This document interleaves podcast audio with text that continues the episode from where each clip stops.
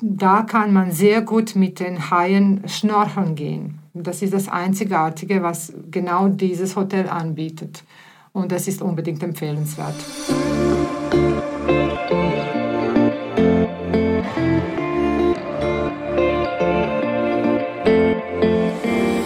Season. Take your pleasure seriously. Liebe Zuhörerinnen, liebe Zuhörer, Sie hören den Podcast des Reisemagazins Season. Dieser Podcast wird Ihnen präsentiert von Edelweiss, der Ferien-Airline der Schweiz. Von den kulturellen Schätzen Jordaniens zu den weißen Traumstränden der Malediven bis zum pulsierenden Nachtleben in Las Vegas. Ab Zürich fliegt Edelweiss direkt an über 80 Destinationen weltweit. Lassen Sie sich auf flyedelweiss.com von unseren Ferientipps inspirieren und entdecken Sie schon bald die schönsten Seiten der Welt.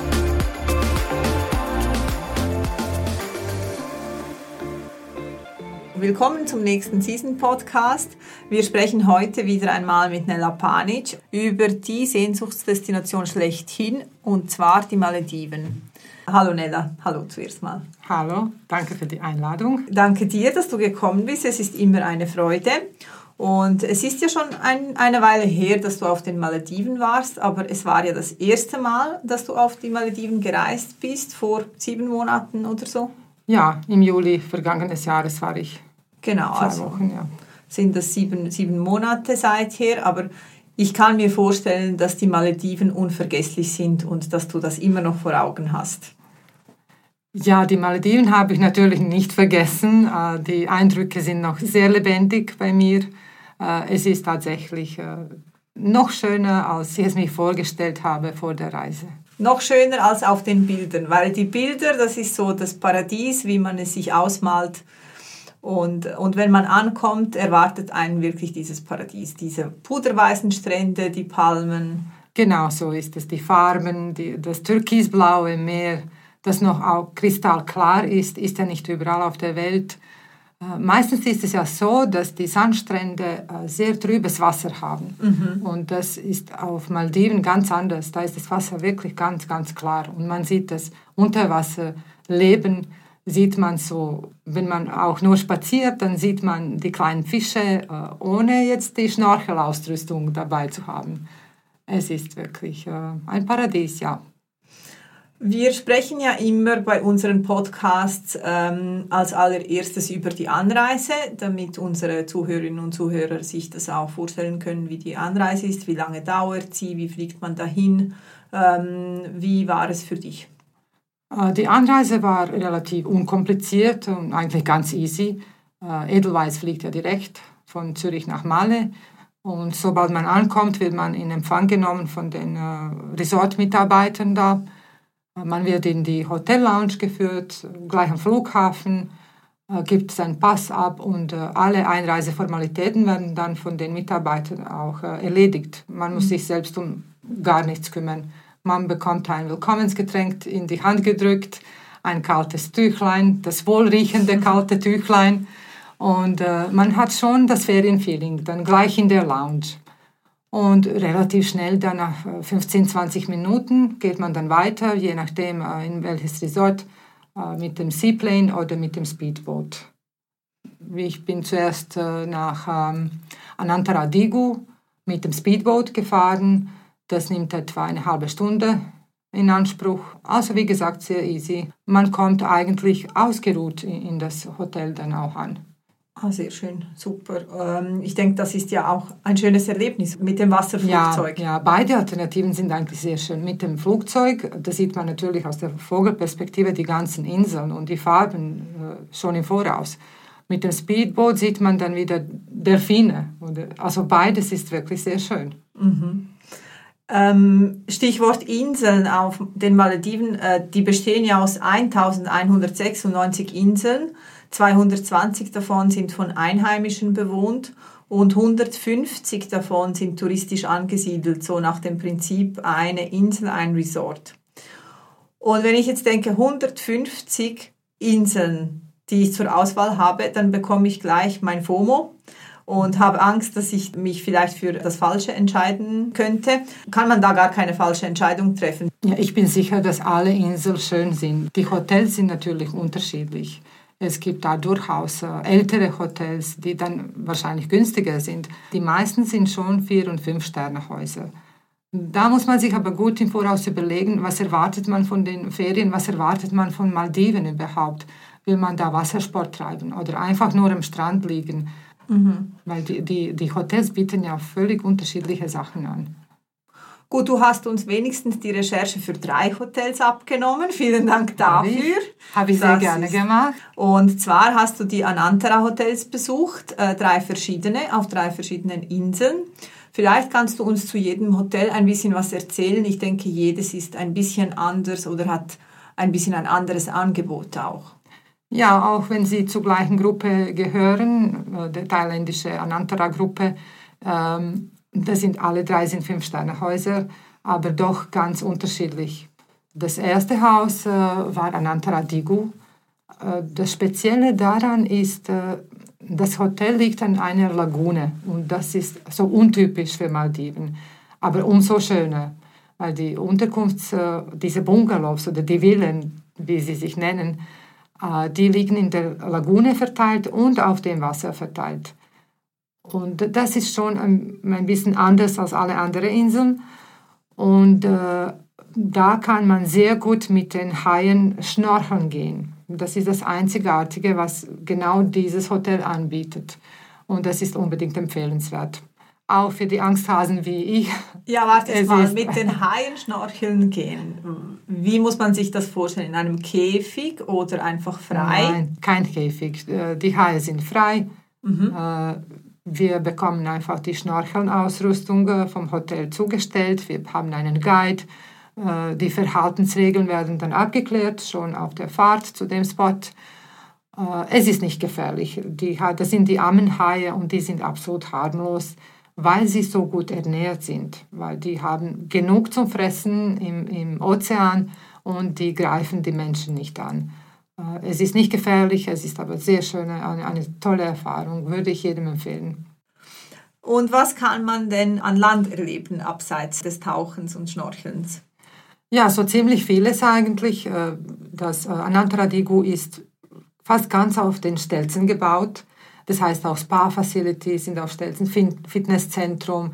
Man bekommt sogar Fahrräder zugestellt. Man kann um die Insel herumfahren äh, Yogastunde machen. Es gibt also durchaus äh, Alternativen zu den Wasseraktivitäten. Ansonsten äh, kann man natürlich ganz toll essen gehen. Ich glaube, mein bestes Thai-Essen habe ich dort gehabt. Es hat ein mhm. wunderschönes Ambiente und das Essen ist top. Und nach zwei Tagen musstest du ja schon wieder wechseln. Ähm, was, äh, in welches Hotel kamst du dann?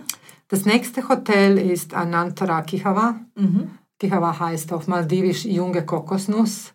Und das ganze Hotel ist äh, in dem Zeichen auch so gebaut worden. Äh, ganz, ganz speziell ist die Kokosnussmarmelade, die sind ganz stolz drauf und schmeckt auch wirklich lecker. Ansonsten, Kihawa ist äh, überzeugt eigentlich durch die Architektur. Ganz viel Stein, ganz viel Glas, sehr modern, aber doch irgendwie kolonial, in kolonialem Stil gebaut. Was ganz Besonderes. Äh, jede Villa hat eine eigene Steinbadewanne, freistehend, ist großzügig geschnitten. Also man fühlt sich wirklich irgendwie königlich in diesen Villas äh, auf der Insel Kichawa. Äh, was das Besondere bei der Anantara Kichawa ist auch wieder Schnorcheln, aber diesmal mit, mit den Mantarochen. Und wir hatten das Glück, gleich in ein, ein Schwarm von den Rochen mhm. reinzuschwimmen, es, es waren 50 Tiere, 50 bis 60 Tiere. Und wenn man sich vorstellt, dass jedes Tier äh, vier Meter lang ist oder im Durchschnitt vier, vier Meter misst, das ist schon äh, impressiv. Und äh, die Erfahrung vergesse ich nicht so schnell. Wow. Das war wirklich was ganz Besonderes. Man fühlt sich wie ein Teil von diesem Planet. Es ist wirklich tolle Erfahrung, anders als einfach Schnorcheln mit den kleinen Fischen Mhm. Weil die, die Mantarochen, die sind bekannt, dass sie freundliche Wesen sind. Und die kommen auch mal und geben dir so High Five, einfach so im Vorbeischwimmen. Unglaublich.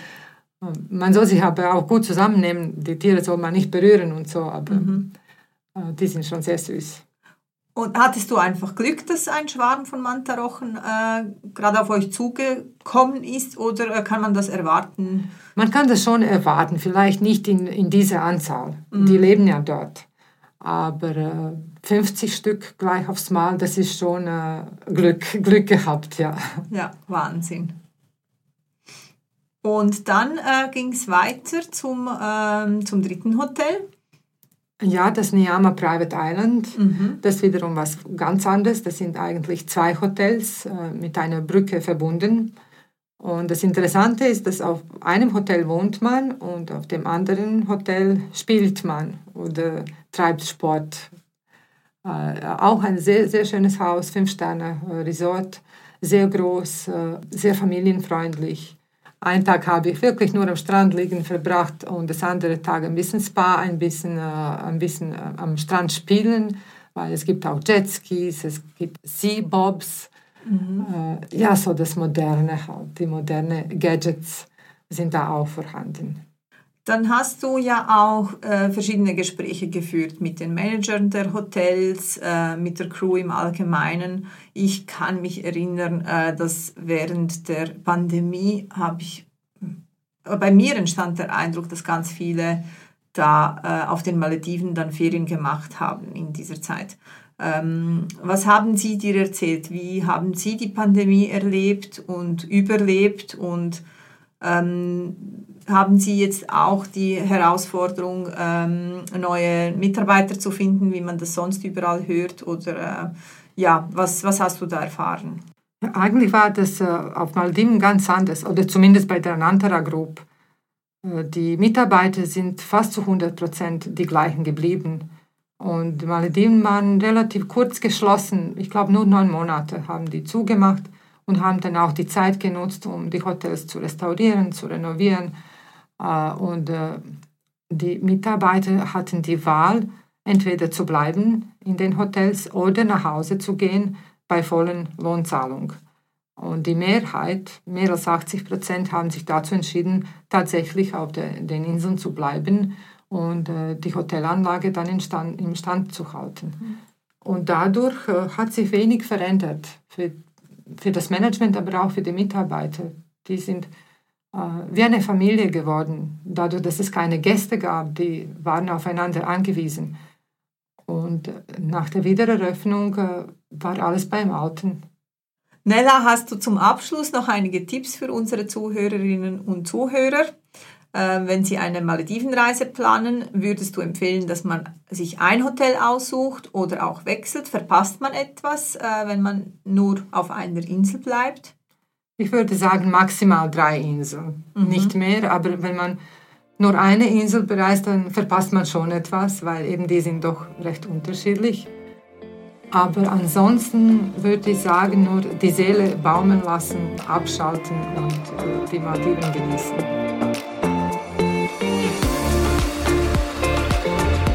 Das Reisemagazin Season können Sie jetzt auch abonnieren und erhalten viermal im Jahr die schönsten Reisereportagen nach Hause geliefert sowie vergünstigte Tickets für die Season-Events. Den Link zum Abo finden Sie in der Podcast-Beschreibung.